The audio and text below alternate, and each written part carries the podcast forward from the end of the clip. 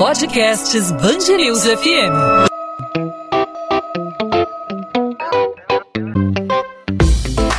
Dois às 20, com Maurício Bastos e Luana Bernardes.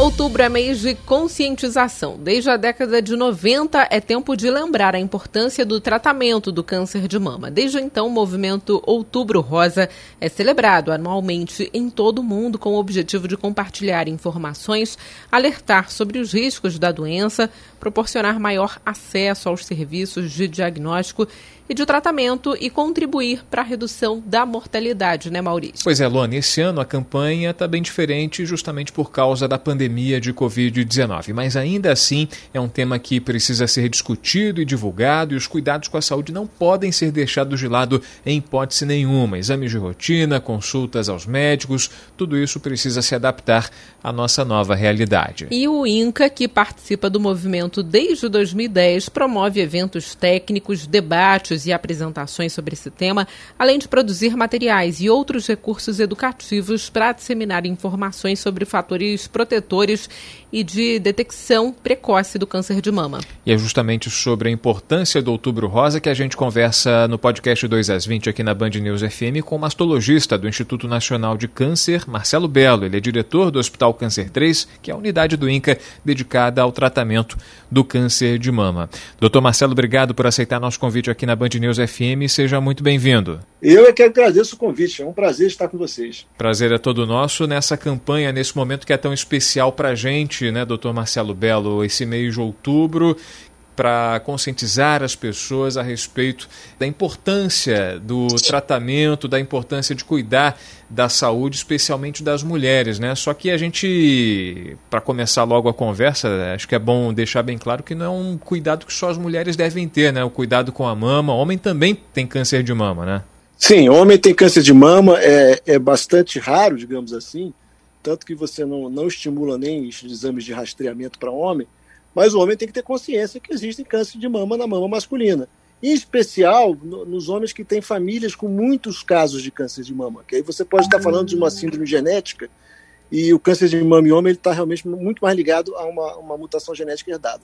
Doutor Marcelo, nós estamos num momento de pandemia, né? Muitas pessoas estão assustadas aí, preocupadas é, em sair de casa, principalmente em ir a unidades de saúde, mas a gente reforça a importância de manter os exames em dia, né? Porque a detecção do câncer de mama de forma precoce auxilia aí no tratamento e essa detecção precoce ela também aumenta as chances de cura, né? Sim, quanto mais cedo você de detecta o câncer de mama, é a maioria dos cânceres, né? Você tem uma chance melhor de cura, maior de cura e com tratamentos menos agressivos, né? mais, mais simples, enfim, mais fáceis de ser realizados. Agora, doutor Marcelo, é, e quais os cuidados que as mulheres devem ter é, no dia a dia? Eu não sei se há um tempo atrás eu fui num debate né, sobre câncer de mama, inclusive aí no INCA. E hum. falaram que o autoexame já é algo que caiu por terra. Você pode falar um pouquinho sobre isso, sobre o que a mulher deve fazer no dia a dia para se prevenir, para quais os cuidados que elas devem ter é, na, na rotina do dia a dia? É, o autoexame ele caiu por terra por quê? Porque ele era uma técnica que você realizava um autoexame uma vez por mês que dava uma falsa sensação de segurança. Você achava que se estivesse fazendo aquilo, você poderia estar substituindo mamografia, substituindo uma consulta médica, e não é verdade. Não dá para substituir mamografia nem uma consulta especializada. O que a gente recomenda hoje é que a mulher conheça seu corpo.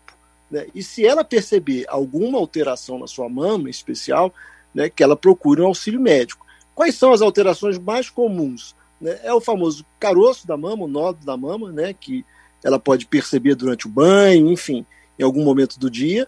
Né? É, esse nódulo não precisa necessariamente ser algo muito definido, pode ser um, algo mais endurecido né, uma mudança de, no, no, aspecto da mama, né, ou alguma alteração de pele no próprio mamilo. Né, o mamilo também é, é, é, ele costuma produzir algumas alterações que são sugestivas de câncer de mama, que estão relacionadas ao câncer de mama. Então, o que a gente recomenda é isso, que a mulher tenha é, consciência das suas mamas, conheça bem as suas mamas, e perceber alguma alteração, procure um contato médico, enfim, procure uma assistência médica, né, não, às vezes não necessariamente de cara, um mastologista, que talvez não seja tão simples de achar, mas pelo menos alguém que possa fazer uma avaliação técnica melhor e fazer um encaminhamento oportuno. Então a gente pode considerar que o autoexame, que enfim, sempre foi estimulado aí como, como forma de saber se a pessoa tem um nódulo, algum caroço é, na, na mama, no seio, ele deve ser não um, um, um exame definitivo, mas sim um ponto de partida, por aí.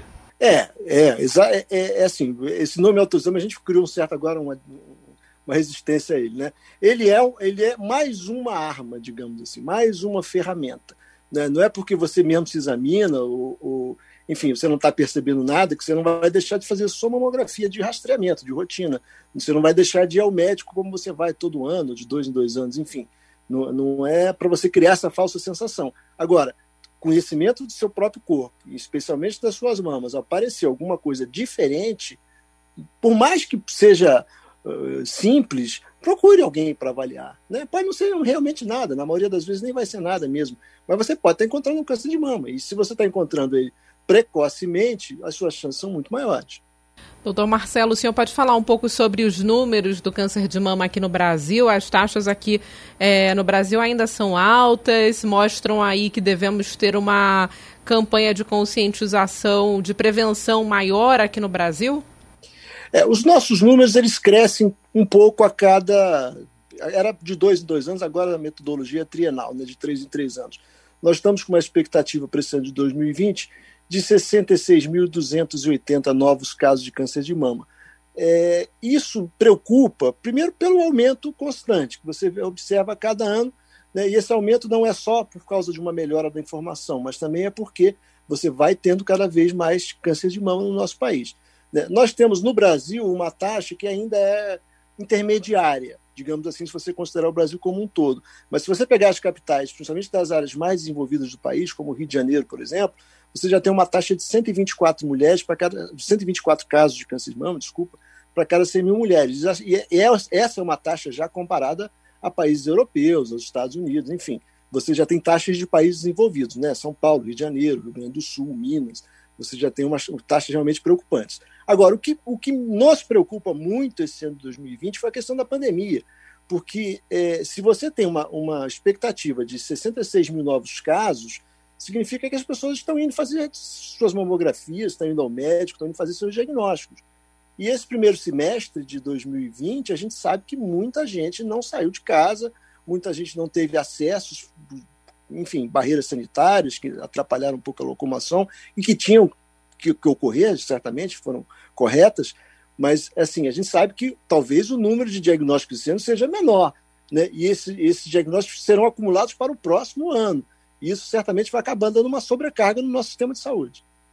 Doutor Marcelo, a gente costuma fazer uma, uma analogia né, entre a saúde do homem e a saúde da mulher, que o câncer de mama é o que mais mata mulheres e o câncer de próstata é o que mais mata homens. E muita gente não vai, ah, muitos homens não vão a um consultório médico, a um hospital, uma clínica para buscar tratamento, para buscar prevenção, por vergonha, por causa do tabu eh, de explorar o próprio corpo. A, ainda a gente, em pleno 2020, tem mulher que não explora o próprio corpo, não procura tratamento por ter vergonha do próprio corpo, de não procurar uma ajuda para algum possível sintoma do câncer de mama?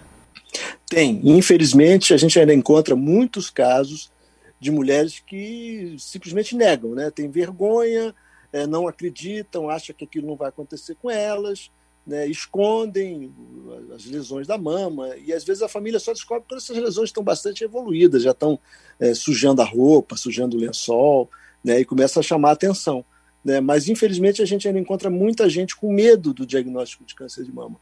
Né? E isso, é, na verdade, é um erro, porque é, é uma doença que tem tratamentos muito eficientes, mas muito eficientes mesmo, né? e se você de detecta precocemente, as chances de cura são enormes. Então, se você encontra um câncer de mama, você não tem que ter medo de câncer de mama, você tem que enfrentar, você tem que encarar. Câncer de mama não é sentença de morte.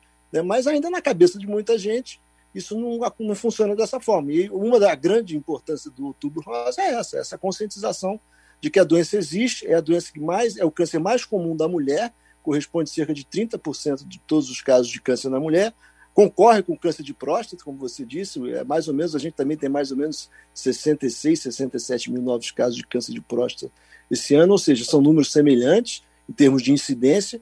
Né? É, é, é uma doença muito incidente, não só no Brasil, como no mundo inteiro. Então você tem que realmente ter ciência que pode acontecer. Agora, se acontecer, não é uma tragédia, né? é totalmente resolvível, né? não tem que ter medo dele.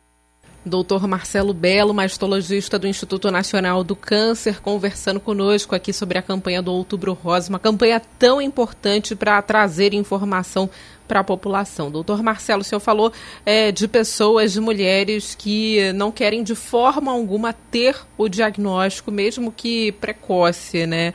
Como atingir esse público? A gente sabe que o Brasil é um país gigantesco, algumas pessoas não têm acesso à internet, não têm acesso à TV em alguns casos, então como atingir esse público, como trabalhar para essa conscientização, especialmente das pessoas mais pobres, mais vulneráveis que não têm acesso à informação?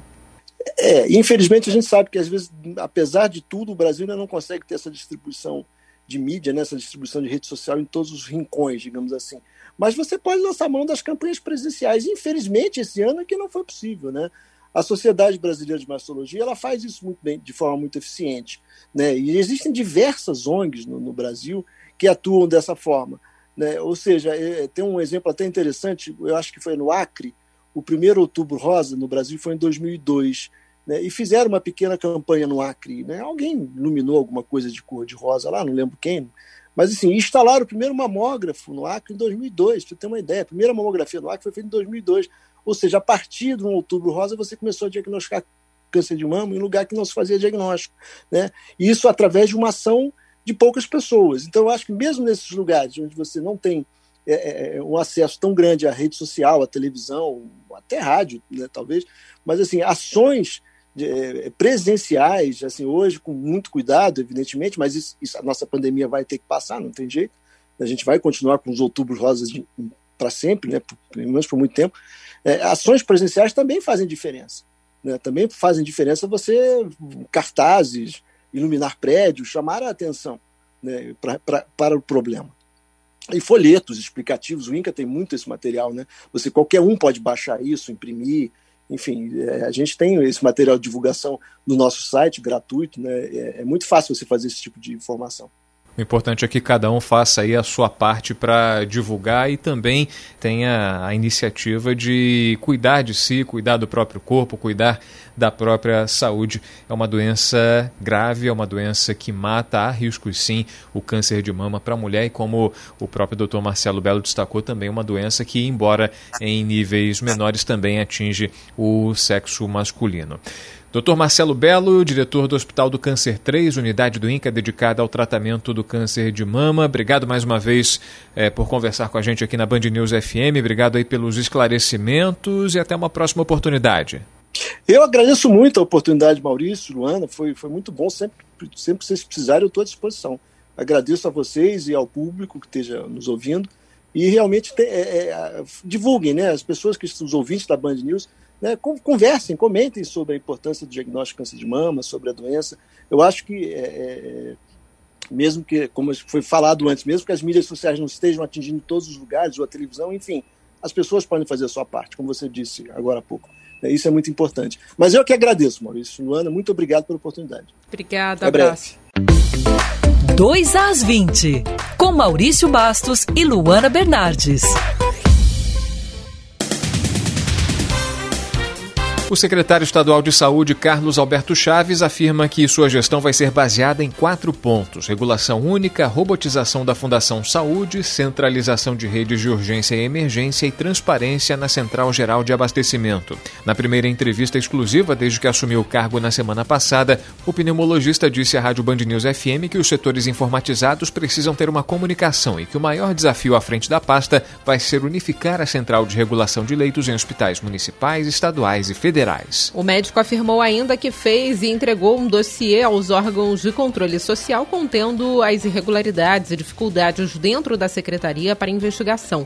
Quando questionado sobre a exoneração em massa da equipe criada para investigar irregularidades nos hospitais de campanha, Carlos Alberto disse que tomou a decisão após a elaboração do dossiê que, segundo ele, vai ser divulgado pelas autoridades competentes. O secretário afirmou que vai pedir o fechamento do Hospital de Campanha do Maracanã, única unidade inaugurada pelo Estado durante a pandemia, que permanece em funcionamento, mas que não está recebendo pacientes. Chaves questionou o custo para a manutenção do hospital e disse que os leitos poderiam ser aproveitados em hospitais públicos. E a Universidade Federal do Rio de Janeiro inicia os ensaios clínicos com a vacina BCG para a prevenção contra a Covid-19.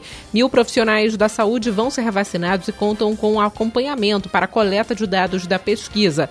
Os procedimentos estão concentrados no Hospital Universitário Clementino Fraga Filho. Além disso, as instalações do Laboratório de Campanha para Testes Diagnósticos no campus da UFRJ também serão inauguradas. A estrutura do laboratório tem a capacidade de realizar 300 testes PCR por dia. A Prefeitura de Petrópolis, na região serrana do Rio, autoriza que os atrativos turísticos da cidade voltem a funcionar. Segundo o município, a flexibilização vem sendo feita embasada nas notas técnicas da Secretaria de Saúde e da Vigilância Sanitária para a segurança e proteção da população. Segundo o presidente da Petrópolis Convention Visitors Bureau, Samir El Gaui, a região costuma receber 2 milhões de visitantes por ano. 2 às 20. Podcast 2 às 20 vai ficando por aqui hoje falando sobre esse assunto importante, né, Maurício? Que é a conscientização sobre a prevenção ao câncer de mama que é um câncer que, se diagnosticado de forma precoce, a paciente tem, a paciente ou o paciente tem grandes chances aí de cura, segundo os especialistas, né? Pois é, importante que as pessoas tenham em mente que é preciso cuidar da saúde, né? O é interessante o doutor Marcelo Belo falando com a gente, né, que algumas cidades depois da da propaganda do Outubro Rosa, né, uma fachada iluminada de rosa, só com o advento aí com a popularização do Outubro Rosa, algumas cidades só a partir de então receberam equipamentos para realizar exames, falando de regiões isoladas na região norte do país, lá no Acre, né? É importante que o poder público também se mobilize e coloque isso como prioridade, porque tem muita mulher morrendo, muitas mulheres morrem por ano por causa do câncer de mama. Isso é questão de saúde pública e cada um deve fazer sua parte compartilhando essa ideia, compartilhando informação confiável para promover a saúde não só entre as mulheres, mas na, na população em geral, né? E mesmo durante a pandemia, os exames devem ser feitos, as pessoas devem seguir aí cuidando do corpo né, e cuidando da saúde. É isso aí. Podcast 2 às 20 vai ficando por aqui, a edição desta segunda-feira. A gente aproveita para deixar o convite para você participar com a gente, acompanhar a gente na terça-feira com mais um episódio. Você conversa comigo e com a Luana pelas redes sociais, dando sua sugestão, fazendo a sua pergunta, tirando a sua dúvida, fazendo a sua crítica, como os ouvintes falam com você, Luana pelo meu Instagram, Bernardes Underline Luana, Luana com dois N's, onde eu também falo sobre a coluna de literatura aqui da Band News FM Rio e no seu caso, Maurício. Comigo os ouvintes conversam pelo arroba Maurício Bastos Rádio, sobre o podcast 2 às 20, sobre rádio em geral, sobre o trabalho aqui na Band News FM. Fique à vontade para interagir, para a gente trocar ideia por lá. E claro, também pelas redes sociais da Band News FM, é só procurar arroba Band News FM Rio. Encontro marcado então, terça-feira tem mais um podcast 2 às 20. Tchau, tchau, Lana. Até lá.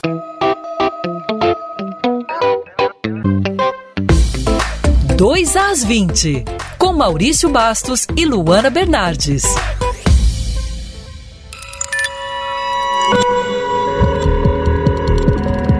Podcasts News FM.